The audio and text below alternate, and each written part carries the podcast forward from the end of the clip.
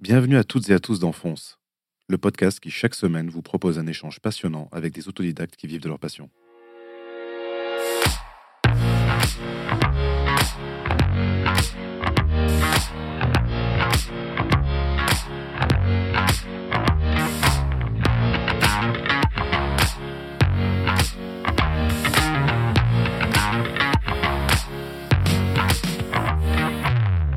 Pour ce quatrième épisode, j'ai le plaisir d'accueillir l'artisan patineur Pierre Montserrand. Pierre fait partie de ceux qui savent saisir les opportunités que la vie nous offre. C'est d'ailleurs grâce à une rencontre cruciale et déterminante qu'il s'est construit humainement et professionnellement. Je vous invite donc à découvrir son parcours et comment lentement mais sûrement il a développé son activité et bien plus encore.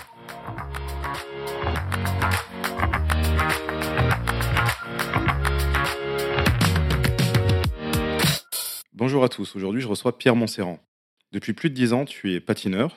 Aucun rapport avec le patinage artistique. Toi, ton art, tu le pratiques en tant qu'artiste coloriste, en patinant, glaçant ou personnalisant des souliers de belle facture comme ceux de chez Carlos Santos. Tu as même depuis peu lancé ta propre marque de souliers à ton nom.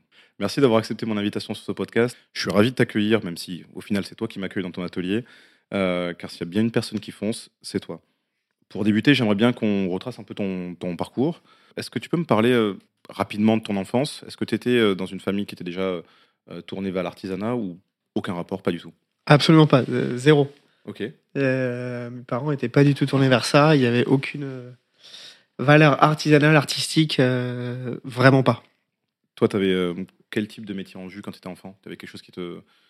À part le classique. euh, Footballeur euh, Footballeur ou euh, Ouais, médecin ou avocat Non, foot- footballeur et après, euh, dans un premier temps, ça a été footballeur. Ouais. Et après, je t'avoue que euh, j'avais pas grand rêve ou grand but. euh, C'était hyper abstrait par rapport à ça. J'avais pas de but précis. J'étais un peu. euh, Du coup, tu as fait quel type de- d'études générales, classiques? J'ai fait un CAP horlogerie. En fait, je me suis retrouvé là-dedans. Je sais pas. je- à l'école, j'étais à la troisième, c'était vraiment la cata. C'était le bazar. Et en fait, euh, j'ai pris un CAP horlogerie. euh, franchement, parce que c'était à côté de chez moi. Vraiment. C'était au lycée à côté de chez moi. Et du coup, je me suis dit, vas-y, je fonce, je vais là-bas. En plus, j'avais des potes qui étaient avec moi. Donc, j'ai fait ça pendant deux ans, mais c'était une catastrophe. Vraiment. Et... Mais vraiment catastrophique. Et ça n'a pas donné grand chose du tout. Ça m'intéressait pas des masses. Euh, du coup, suite à ça, euh, j'ai travaillé chez Quick parce que je commençais à prendre mon, indép- mon indépendance, il fallait gagner un peu de sous. Donc, du coup, euh, pendant 4 ans, j'ai bossé chez Quick. Ça a été formateur en même temps, c'était une galère parce que euh, bah, tu prends pas grande confiance en toi quand tu travailles dans ce genre d'activité-là. Après, suite à ça, j'ai bossé euh, un an chez Paul. J'ai eu une opportunité, je sais pas si on peut ça opportunité pour travailler chez Paul, à Tourny, Dans le centre de Bordeaux, ouais. ouais, dans le centre de Bordeaux. Et là, c'était un tout petit peu mieux parce que la clientèle était. Enfin, j'étais dans Bordeaux centre et je me sentais déjà plus euh, à mon aise et dans mon élément. Et euh, avant de, de- justement de, de parler de l'élément déclencheur et de ta rencontre euh, avec l'artisan chausseur, tu avais quel rapport avec les aux souliers, à la chaussure? Est-ce que c'était comme tous les, les, les jeunes? Que Ouais, ça a toujours été un peu important quand même dans une garde-robe. Même si avant de travailler dans euh, les, les souliers que je fais aujourd'hui, c'était plus tennis, tout ça, enfin basket, euh, TN, Air Max, tout ça, mais ça a toujours été quand même euh, important dans une tenue. Ok. J'ai toujours accordé euh, beaucoup d'importance, plus d'importance que qu'autre chose dans une tenue vestimentaire. Et donc l'élément déclencheur, ça a été justement ta rencontre avec euh, Ouais, Tristan. avec Tristan, Ouais, de- de avec Tristan qui m'a. En fait, donc moi je travaillais chez Paul et Tristan avait un atelier qui se trouvait, je sais pas, à 150 mètres de chez Paul. Donc en fait, il venait tous les midis se restaurer chez Paul. Et en fait, je l'ai rencontré comme ça. euh, Et j'ai vachement accroché avec le personnage. Ça qui était étrange, c'est que j'ai accroché avec lui sans même savoir ce qu'il faisait. En fait, je voulais vraiment. En fait, c'était hyper bizarre comme euh, ressenti, mais je voulais faire ce que faisait ce monsieur, alors que je ne savais pas ce qu'il faisait. C'était par rapport à quoi? Son, son style Je son sais pas, son aura, ce qu'il dégageait, j'avais envie de. C'est hyper euh, particulier comme ressenti parce que j'explique toujours pas aujourd'hui, mais c'était, j'avais envie de d'être cette personne. Il aurait pu faire n'importe quoi. hein. Il aurait pu, je sais pas, être fleuriste, euh, être carrossier, euh, vendre des kebabs. Je voulais faire ce que ce qu'il faisait. Ok, le style. Le style avant. Ouais, je sais pas, ouais, peut-être. Et vous avez donc sympathisé avant que tu connaisses son métier, avant que tu vois ce qu'il faisait? Ouais, en fait, on a sympathisé, on, on a commencé à rioler un tout petit peu. Puis en fait, comme il était à côté de chez Paul, Mm. Je lui ai apporté les cafés, tout ça, nanana. Et en fait, euh, c'est à ce moment-là que j'ai su ce qu'il faisait. Donc, il avait une boutique, un atelier où il vendait des souliers. Mais à côté de ça, les gens lui ramenaient les- des chaussures ou des, ou des sacs à main pour soit entretenir ou soit changer la couleur de, l'objet. Et quand je suis rentré, ça m'a fasciné. Je, voulais, je me suis dit, putain, le mec, il est là dans sa boutique, il devait être quoi, 18 mètres carrés. Ok. Je sais pas, il fumait des gitanes, il, il avait en fait une, es- une espèce, de liberté. J'ai ressenti une, une liberté quand je l'ai vu. Et en fait, je me suis dit, ouais, je veux faire ça de ma vie. Alors que j'y connais rien, j'y connaissais rien au métier. Mais j'avais eu l'impression de, pour une fois, trouver ma place euh, professionnelle. Et je me suis dit, vas-y, j'ai envie de faire ça, je veux faire ça. Dingue. Euh, du coup, comment ça s'est passé? Euh, Tu as eu envie de travailler, d'apprendre le métier, tu lui as demandé, ça s'est fait naturellement? Bah, je suis allé dans son hôtel 3-4 fois. Mhm. Et en fait, au bout d'un moment, je me suis dit, bah, vas-y, si tu cherches quelqu'un, euh, moi je suis là, quoi. Je me suis proposé, mais en toute. euh, je savais pas ce qui, allait, qui allait en déboutir ou quoi. Et en fait, un, matin, un, jeudi matin, je me rappelle très bien. Il est venu, il me dit, ouais, vas-y, t'as une chemise Je dis, ouais, il me dit, vas-y, viens. Et du coup, euh, ça a été un jeudi matin comme ça, je m'attendais pas. Il me dit, j'ai besoin de quelqu'un, je te forme, et on y va. Et ça, a été, ça a été fait en tant qu'employé, entre guillemets, tout de suite Ou il y a eu une sorte d'apprentissage, un cadre euh, Alors, un cadre, euh, je n'appellerais pas ça un cadre, parce que c'était quand même un peu. euh, freestyle Ouais, c'était un freestyle. euh, C'est aussi pour ça qu'il avait besoin de quelqu'un pour recadrer un peu le truc, enfin recadrer. Ouais, pour avoir quelqu'un à côté d'un peu plus sérieux parce qu'il était un peu dans une période compliquée de sa vie. Ouais, ça a été une sorte d'apprentissage parce qu'en fait, dans son métier de- d'entretien, de patineur, il changeait les couleurs et tout. Il était vraiment fort. Il était vraiment fort. Donc, par rapport à, à l'apprentissage euh, professionnel de la matière, dire comment faire, comment euh, recréer des nuances, faire briller de la profondeur, tout ça. Ça, j'ai une bonne formation par rapport à ça. Vraiment. Parce qu'il était passionné par ce qu'il faisait et qu'il faisait des choses extrêmement bien. Ok, donc du coup, tu as directement les mains dans le Ah ouais, cambouis, direct. entre guillemets, Ouais, ouais. enfin, dans, dans la patine. J'y suis allé, le mec, il arrive. Enfin, j'y suis. Ouais, il n'y a, pas de formation pour ça. Il faut juste euh, cirer des paires, euh, patiner, décaper, euh, teinter, euh, décolorer. c'est ça. Donc c'est comme ça que tu as appris, que tu as pu appréhender les, différents, les différentes patines, les différents glaçages, les différents cuirs. Ouais. Donc ouais, il n'y a pas eu d'école par, par rapport à ça, c'était aussi ma question. Il n'y a pas d'apprentissage officiel de CAP ou de Non, il n'y a pas, y a pas d'école par rapport à ça. Tu fais. T'échoues beaucoup au départ. Ouais. Et petit à petit, tu y arrives, tu, tu crées des couleurs, tu gagnes en confiance. Et à force de faire, de faire, de faire, d'échouer, échouer, échouer, échouer, échouer, mais t'évolues et voilà. Si je dis pas de bêtises, tu as bossé deux ans.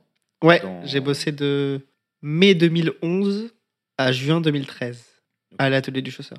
Et ça s'est arrêté pour quelle raison?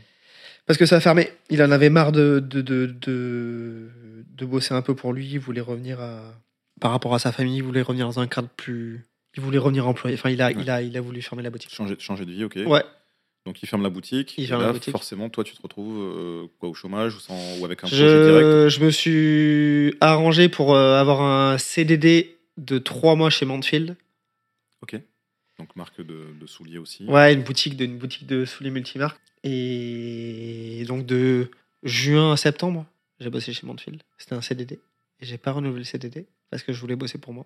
Parce que dû à mon. J'avais un espèce de savoir-faire, la patine, tout ça. Euh, chez Mansfield, je. Enfin, je voulais travailler pour moi et, et- et développer euh, ce que j'avais acquis en compétences.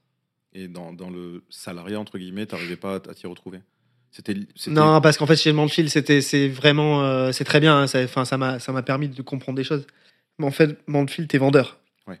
Et moi, je suis pas, j'avais, j'avais pas envie d'être vendeur. Je voulais que les gens, ils viennent me voir pour, qu'ils me confient leurs souliers pour entretenir et changer la couleur. Et attendre le client toute la journée, c'était pas, c'est, c'est pas ma, c'est pas pour moi. Donc du coup, je me suis, j'ai fait trois mois, c'était très bien.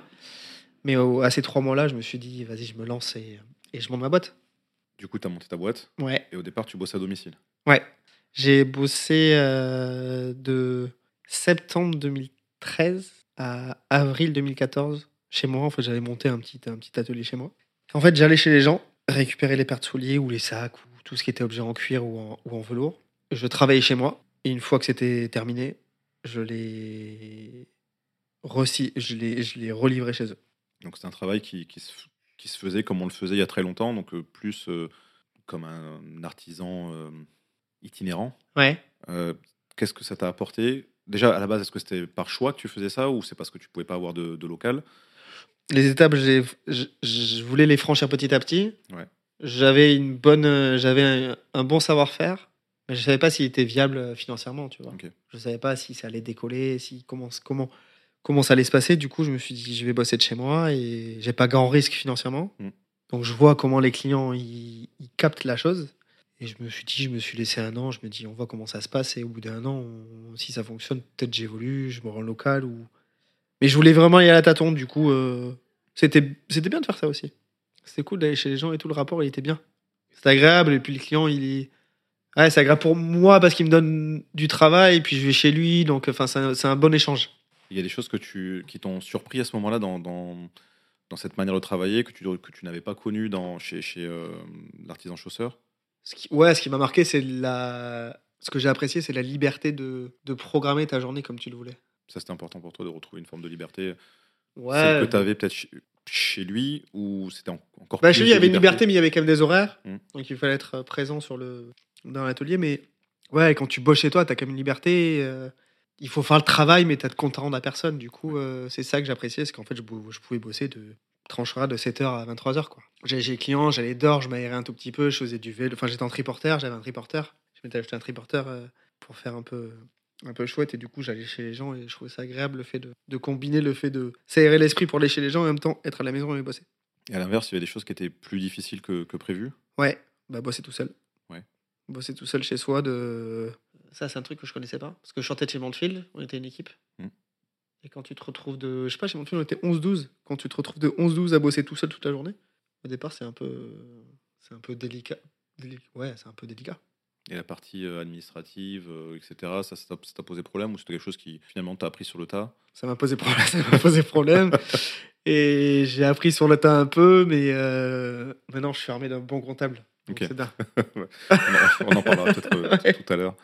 Euh, ensuite, euh, un, un an plus tard, tu as rencontré Maxime, qui, était, qui est toujours d'ailleurs street artiste, Ouais. peintre, Ouais, qui avait un local euh, rue des Piliers de Tutelle. absolument. Et, euh, et vous avez partagé. Alors lui, il avait déjà ce local et Ouais. euh, tu, tu l'as partagé après avec lui. La Ouais. rencontre s'est faite naturellement. Comment, enfin, et, et comment ça s'est passé cette, cette association entre guillemets? Je crois que on avait un peu échangé via Facebook ou Instagram euh, vers sept- septembre 2013. Je suis très date, hein. Ouais, donc je vais te dire les dates. je- septembre 2013, on avait, on avait échangé autour de la, de la peinture et du cuir, euh, je sais plus quoi. Et en fait, en fin mars 2014, je passe devant sa boutique, donc des Piliers Ouais. et je le vois. Du coup, je dis ouais, c'est toi. Enfin, on parlait tout ça. Et en fait, très spontanément, il m'a proposé de partager l'atelier. Il m'a dit vas-y, euh, viens, ça- le mélange des genres peut, peut être intéressant. euh. Du coup, moi, je me suis dit, ouais, pourquoi pas. euh, ça faisait, ça faisait quoi? Ça faisait huit mois que je bossais chez moi. Ça commençait un peu à fonctionner. Mhm. Et je me suis dit, bah, pour passer à ce step, pourquoi pas euh, partager dans un premier temps ça- une galerie Ouais. pour, euh, pour gagner en visibilité, quoi. Oui, parce que lui, il était, il était, euh, Ouais, il il avait- était street artiste, mais il peignait euh, beaucoup sur, euh, sur Ouais. toile et du coup, il se servait de son, de son local comme une galerie. Ouais, grave. Et toi, tu avais une partie Ouais. où tu faisais ton, Ouais, ton activité. absolument. Du coup, tu gagnes en visibilité. Mm. Tu gagnes. euh, Parce que finalement, les clients que j'avais de chez moi, ils... je les avais parce qu'ils me connaissaient, mais du coup, je voulais. Tu... Enfin, quand tu as une boutique et quand on te voit visuellement dans la rue, tu gagnes forcément un tout petit peu plus en visibilité. Et du coup, euh, j'ai trouvé ça intéressant et je dis, vas-y, let's go. Et c'est vrai qu'il y avait un décalage qui était assez intéressant parce que ton métier, c'est un métier euh, qu'on peut imaginer fait par des personnes qui ont un certain âge, parce Ouais. que c'est des savoir-faire euh, un peu anciens ou en tout cas très euh, traditionnels. Ouais. Et te voir, toi, à l'époque, tu avais quoi? Tu pas la, tren- la trentaine? Ouais, ouais, t'avais 26, 27, je crois. vingt- 26 ans, dans une galerie où il y a quelqu'un qui à côté peint parfois à la bombe, etc. Donc, dans, dans le street art, donc ça, ça détonne, ça Ouais. rajeunit aussi l'image de ce, de ce métier. Absolument. Et j'imagine que ça aussi, euh, bah, comme tu le disais, ça t'a permis de, de gagner en visibilité, donc d'agrandir aussi euh, ta, ta clientèle. Ouais. Euh, T'es resté combien de temps dans, dans, la, dans, dans ce local? Je suis resté de avril 2014 à avril 2015. Un an. Et donc là, su- sur, euh, donc après, après cette période-là, qu'est-ce qui t'a poussé à ouvrir ta- ta- ton atelier? C'est le manque de place, l'envie de- de- d'agrandir encore? Euh, non, parce que là, je donc c'était je, je partage avec, avec Maxime, Ouais. mais c'était quand même chez Maxime. Ouais. En fait, parce que son atelier, il- il- c'était enfin c'était son atelier. et En fait, il fallait euh, pour mon bien pour mon bien personnel à moi et pour mes clients que tout que tout mon espace où je travaille me ressemble en fait. Ouais, comme c'est le cas actuellement. ton- Comme c'est que ça, euh, je, je pense aujourd'hui, et je voulais un lieu un peu plus. Ouais, que ça me ressemble, quoi. Ouais, représentatif de ce que Ouais, tu fais. absolument. Et du coup, j'ai eu la possibilité d'avoir un local euh, où je suis toujours aujourd'hui, Ouais. 15 cours de tournant, en mai 2015. Et du coup, euh, bah, je me suis dit, euh, allons-y. Parce que du coup, entre, entre mon arrivée chez Maxime un an avant et là, la date où on est, où je te parle en, en- en avril 2015, j'ai gagné plus de clients, plus de notoriété, plus donc forcément, euh, financièrement, ça, je m'y retrouvais. Donc du coup, je me suis dit, allons-y. C'était l'étape suivante, quoi. Et euh, ça s'est passé euh, naturellement C'est quelque chose qui, t'a, qui, qui, s'est, fait euh, de façon facile ou au contraire, le fait de justement passer cette Non, étape ça s'est fait naturellement. Ça s'est fait naturellement. Je voulais mon indépendance et je voulais que tout me ressemble vraiment. Donc, du coup, je me suis dit. euh, Ouais, je pense à ça, ça. Dans ma tête, j'ai réfléchi depuis le début à ça. Ok, il n'y a pas eu de, de problématique nouvelle du fait de devoir gérer euh, le local euh, et des choses que tu ne devais pas forcément gérer avant, puisque bah, si, on, si on retrace un peu, tu as été d'abord dans une première boutique où on t'a formé, puis après euh, itinérant, puis après dans un local où c'était- il y avait une partie qui était aussi, euh, aussi gérée. Là, le fait de devoir tout gérer, euh, tout assumer tout seul, il n'y a pas eu euh, un petit, pas un vertige, mais ce truc, ce truc de se dire, allez, ça y est, j'y suis enfin, mais ok, il va y avoir du boulot. Non. Ça s'est passé cool. Ouais, ça s'est passé cool et j'étais enfin, chez moi. Donc, du coup, c'est ça ne pouvait être que. Même si chez Max, Maxime, c'était très bien, mais ça pouvait être que mieux parce que c'est que chez moi. Et donc au départ, comment tu t'es organisé? Tu avais que ta clientèle? Tu as dû euh, prospecter un peu ou c'était toujours que du bouche à oreille, que du... euh, Enfin, ça a toujours été beaucoup que du bouche à oreille. Si, j'ai démarché, j'ai fait quelques, quelques soirées dans des hôtels ou quoi, où je faisais du cirage un peu, des, des- des entretiens, des cirages, des démonstrations pastines, tout ça. Mais j'en ai pas non plus trop fait. C'est beaucoup, beaucoup de bouche à oreille. Beaucoup. Et encore même aujourd'hui. hein. C'est vraiment euh, principalement que du bouche à oreille. Comme ça, en fait, c'est un métier visuel. Hmm. faut que les gens, pour qu'ils aient le déclic pour venir me voir, faut qu'ils me voient faire, en fait. Ouais. Et du coup, faire des pubs euh, dans des journaux ou quoi, ça. Donc là, tu as, commencé ta- à gérer ta boutique. Il y a eu des, euh, des difficultés auxquelles tu t'attendais pas, des choses qui, euh, qui étaient euh, difficiles à surmonter ou le fait de t'entourer, par exemple, de professionnels, de gens comme, comme un comptable, des gens qui, qui pouvaient t'aider sur les parties un peu plus compliquées, t'ont aidé à, à passer ce cap-là? Ben déjà, j'ai changé de statut déjà. Ouais. Je suis passé dans- d'auto-entrepreneur à entreprise individuelle. Mhm. Donc forcément, euh, se professionnaliser un tout petit peu plus. Donc euh, être accompagné de comptable déjà. Ça m'aide vraiment. Et après, euh, non, encore une fois, naturellement. Si, la, la seule chose qui m'a qui m'a vraiment perturbé, c'est le fait qu'il y ait des travaux quand même. Alors à Bordeaux, effectivement, il y a eu un nouveau tronçon Ouais, de, tramway, de- de tramway. J'ai eu l'atelier, moi, en, en mai 2015. Les travaux, ça s'est fait en, de 2017 à 2019, quand même. Donc j'ai eu, j'ai, près, j'ai eu près d'un an et demi de travaux devant chez moi. Ouais, impossibilité de se garer, euh, Ouais, les sens de circulation qui ont changé, ouais, tout. Et, etc., etc. Les clients, ils marchent sur des gravats. euh, ce qui n'est pas génial pour des quand souliers. t'entends... euh, ouais, déjà. Et quand t'entends euh, la personne qui arrive chez toi dire « Ouais, c'est compliqué pour vous trouver. euh. C'était ça un peu le, la pire difficulté, quoi. Et donc, c'est en plus quelque chose qui était euh, pas vraiment euh, À côté, ouais. prévisible. ouais. Parce que ça, enfin, Ouais, parce qu'on en parlait, tu vois, à Bordeaux, il y aura ce tram-là, il y aura ce tram-là, mais au final. euh, Bon, après, il est là, c'est très bien aujourd'hui, hein, mais c'était un peu là. C'était un peu compliqué, ouais. Mais encore une fois, comme en fait, ma clientèle, c'est que du bouche à oreille, c'est compliqué de voir sa boutique en travaux, enfin, la- la- le, le, le trottoir va en travaux tout le temps.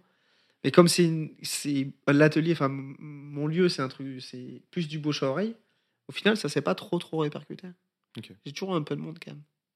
qu'est-ce que tu. euh, je change un peu de sujet, mais qu'est-ce que tu préfères dans ton métier? Euh, quand les clients ils déposent une paire un peu fatiguée, qu'ils les retrouvent euh, en pleine forme. Refaire revivre ou changer la couleur, quoi. Quand le client ou la cliente elle m'apporte une paire de chaussures marron clair qui, qui pense vraiment très très fatigué et que je lui rends un bordeaux avec plus d'éclat, plus de brillant et plus de profondeur, ça c'est chouette quand même. Question qui, qui suit la précédente. comment tu fais cohabiter la tradition et la modernité? Effectivement, il y, a, il y a un côté très très traditionnel dans la patine, dans le cuir, dans les souliers, parce qu'on parle de, de belles chaussures. Ouais. Euh, mais on le voit quand on est dans ta, dans ta boutique, tu as, quand même beaucoup de, de- de couleurs, beaucoup de choses qui sont parfois surprenantes quand on vient pas de ce milieu-là. Est-ce que c'est facile pour toi de un peu de réinventer, de d'apporter vraiment ta touche, ou est-ce que tu, te, tu ne t'autorises pas à faire des folies? Euh, ben, alors, dans l'atelier, il y a quand même pas mal de couleurs. Mm.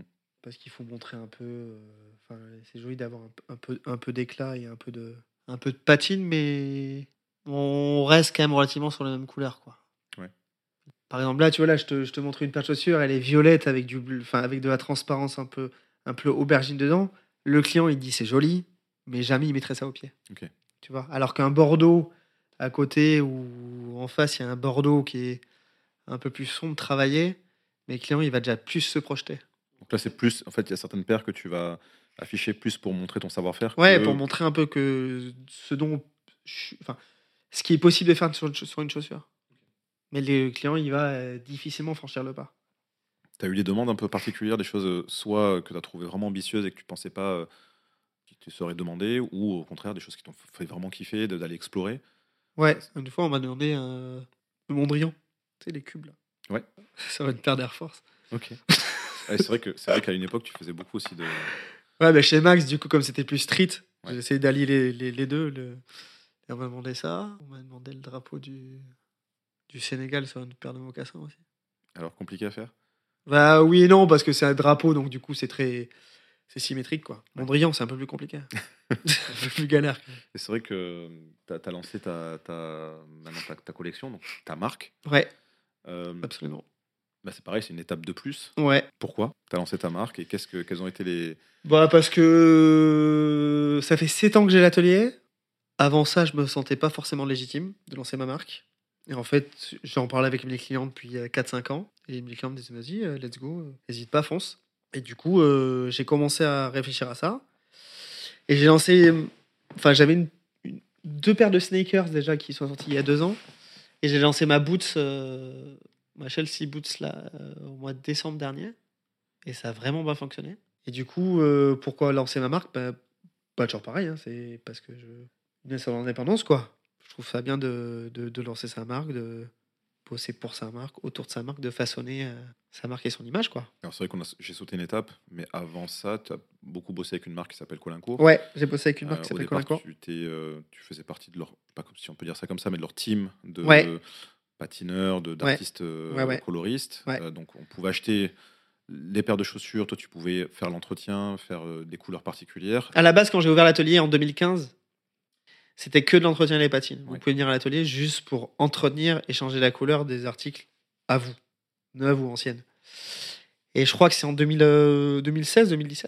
J'ai commencé à dire tiens pourquoi pas vendre des chaussures? Et du coup j'ai démarché Colincourt, Alexis Lafont, qui m'a dit, euh, qui m'a gentiment suivi dans le projet et en fait il- au début je faisais trois modèles et les modèles que je, que je recevais je les recevais blanches.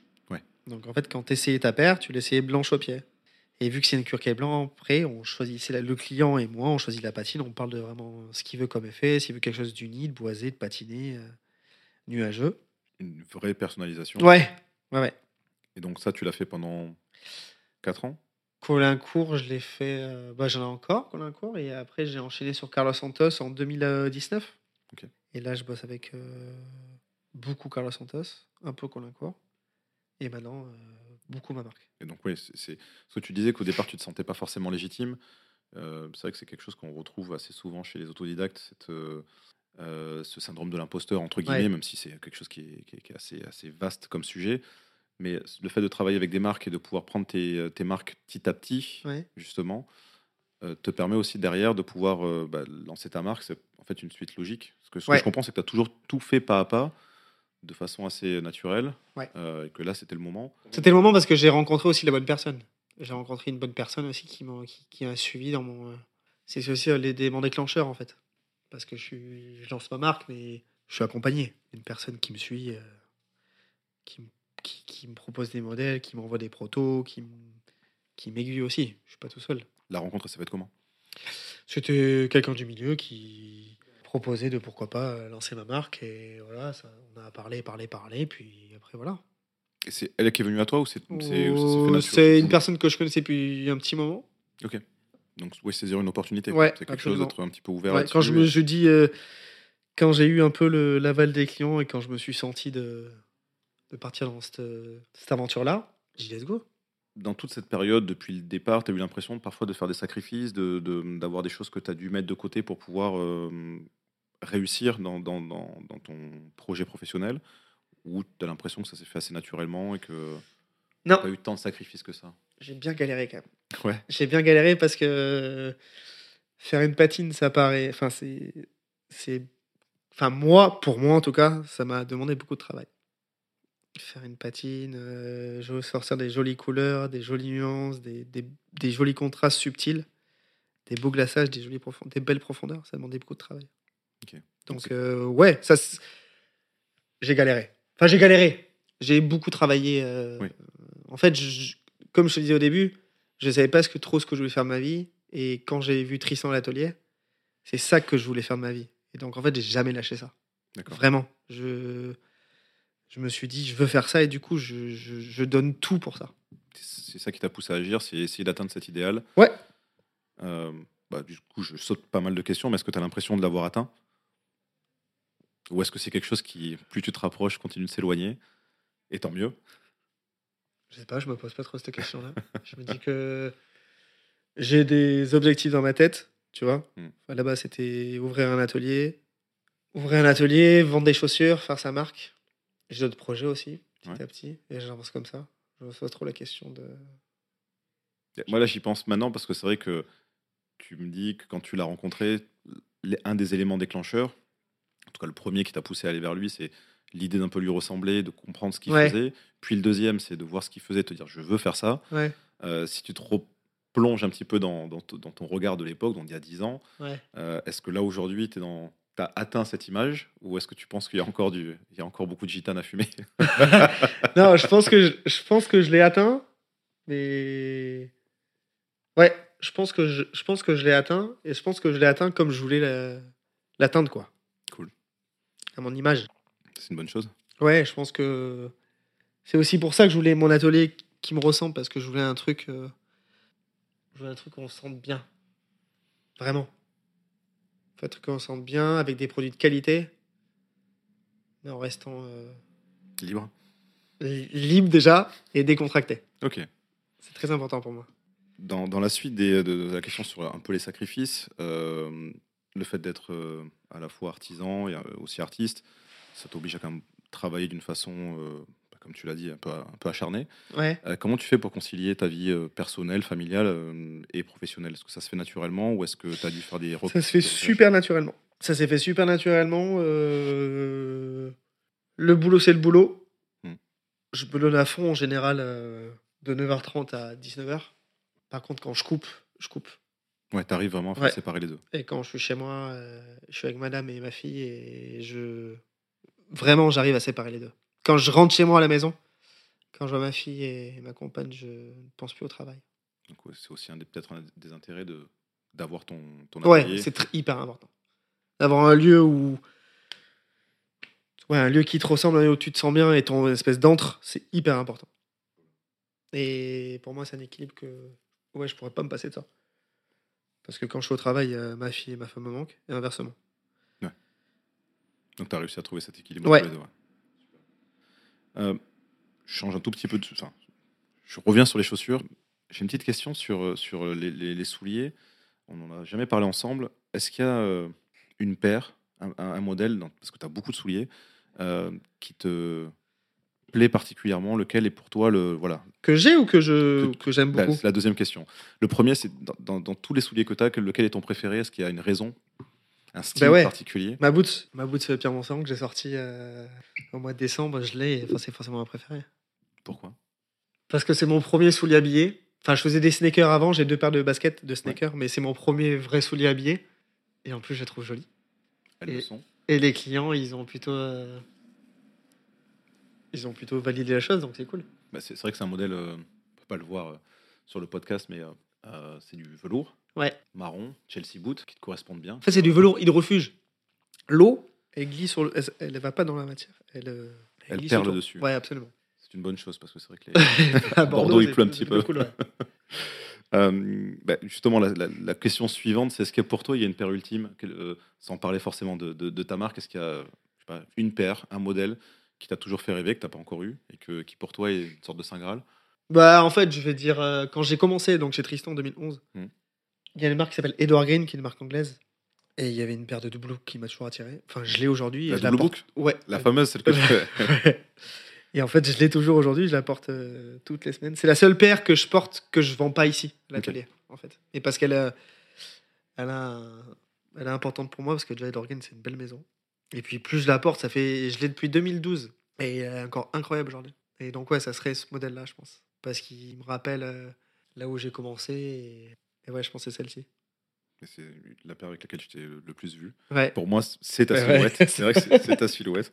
Aujourd'hui, tu as tes sneakers, mais c'est vrai que Ouais. ouais, quand, je, quand je pense à toi, je pense à ces, euh, ces double Ah bah, tu vois. Ok. Euh, on va passer une partie euh, qui, euh, la dernière partie de, de ce podcast, qui est une partie plus sur, on va dire le- la partie mentor et transmission aussi. Euh, J'ai plusieurs questions euh, autour de ça. La première, c'est euh, et surtout vu ta, ton parcours, savoir comment tu continues de te former. Comment tu apprends, comment tu, tu restes au courant de, des tendances ou des choses que tu ne maîtrises peut-être pas encore? Bah, vu que je bosse tout seul et que autour de moi, je peux quand même pas trop parler de, de mon métier, vu que c'est quand même assez particulier. euh, non, j'essaie, euh, à chaque paire, j'essaie d'aller un tout petit peu plus loin. Sinon, pour les patines, pour les couleurs, bah, les réseaux. Les réseaux? Ouais. Ouais.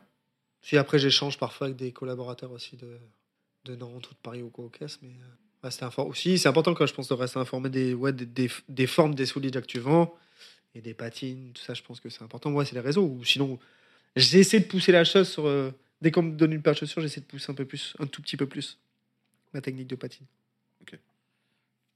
Même si c'est pas grand chose, un tout petit peu plus chaque fois. Ça Pousser le curseur. Ouais, pousser le curseur. Euh, quelles sont les compétences que tu as, à ton avis, qui t'aident à réussir? Alors, c'est vrai que tu, tu t'en as un petit peu parlé, le fait d'être euh, constant, de beaucoup travailler, un travailleur acharné, mais est-ce qu'il y a Ouais. des, des compétences particulières qui, te, qui tu penses, t'ont aidé, à, à arriver là où t'en t'en es? Je pense que je, je cerne vite ce que veut la, le client Ouais. dans une patine. En fait, j'arrive à vite euh, à transformer assez facilement l'essai quand il me parce que quand le client vient à l'atelier, il sait pas forcément, enfin il sait la couleur qu'il veut, mais il sait pas forcément me l'expliquer. C'est un peu compliqué, il peut pas se projeter. Il, un- moi, je fais ça toute la journée, je- c'est facile pour moi, mais pour lui, et je pense que j'arrive facilement à cerner euh, ce, le- ce que le client veut. Parce que ça arrive souvent qu'il y ait des incompréhensions. Ouais, il y en a eu- pas souvent, mais il y en a eu. Ouais. Il y en a eu et, et je remercie d'ailleurs les clients de me le dire parce que je préfère 100 fois un client qui me dit non, ça ce que tu fais, c'est pas ce que je voulais, plutôt qu'un mec qui repart avec sa paire et qui la mettra jamais, tu vois. Donc oui, il y en a eu forcément. Je fais ça depuis. euh, Ouais, ça va faire 10 ans que je fais ça, il y en a forcément eu. Il y en a eu, il y en a eu quelques-uns, il n'y a pas eu beaucoup, mais il y en a eu quelques-uns. Mais quand il y en a eu, c'est bien aussi. Ça te remet un peu. Ça te remet un peu en question euh, encore plus, c'est bien. Et quand ça, ça t'arrive, quand tu. Alors là, c'est pas vraiment le cas, mais quand tu es coincé, quand il y a quelque chose que tu n'arrives pas à, réaliser ou que tu n'obtiens pas le résultat que tu veux, vers qui tu te tournes? Tu as des référents, des gens, enfin des référents ou des, des gens vers qui tu peux un peu. euh, Je me tourne ouais, vers. euh, Je parle beaucoup avec un. Alors, je suis encore en contact avec- Tristan, Ouais. qui m'a formé. Euh, je suis en contact aussi avec Toine. un- C'est rigolo d'ailleurs, parce qu'il sur WhatsApp, en fait, il, m'a... il était à Bordeaux, maintenant il est à Paris.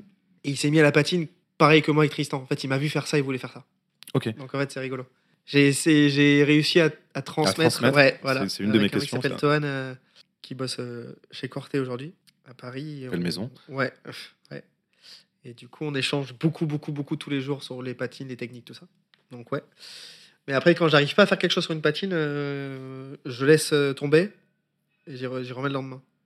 Parce qu'en fait, quand tu es trop sur la matière, tout ça, la matière, elle a tendance à, à péter un peu des plombs et en fait, il faut la faire respirer. Et quand tu n'arrives pas à faire quelque chose, il faut, il faut arrêter, tu lâches un peu l'affaire et le lendemain, tu reviens.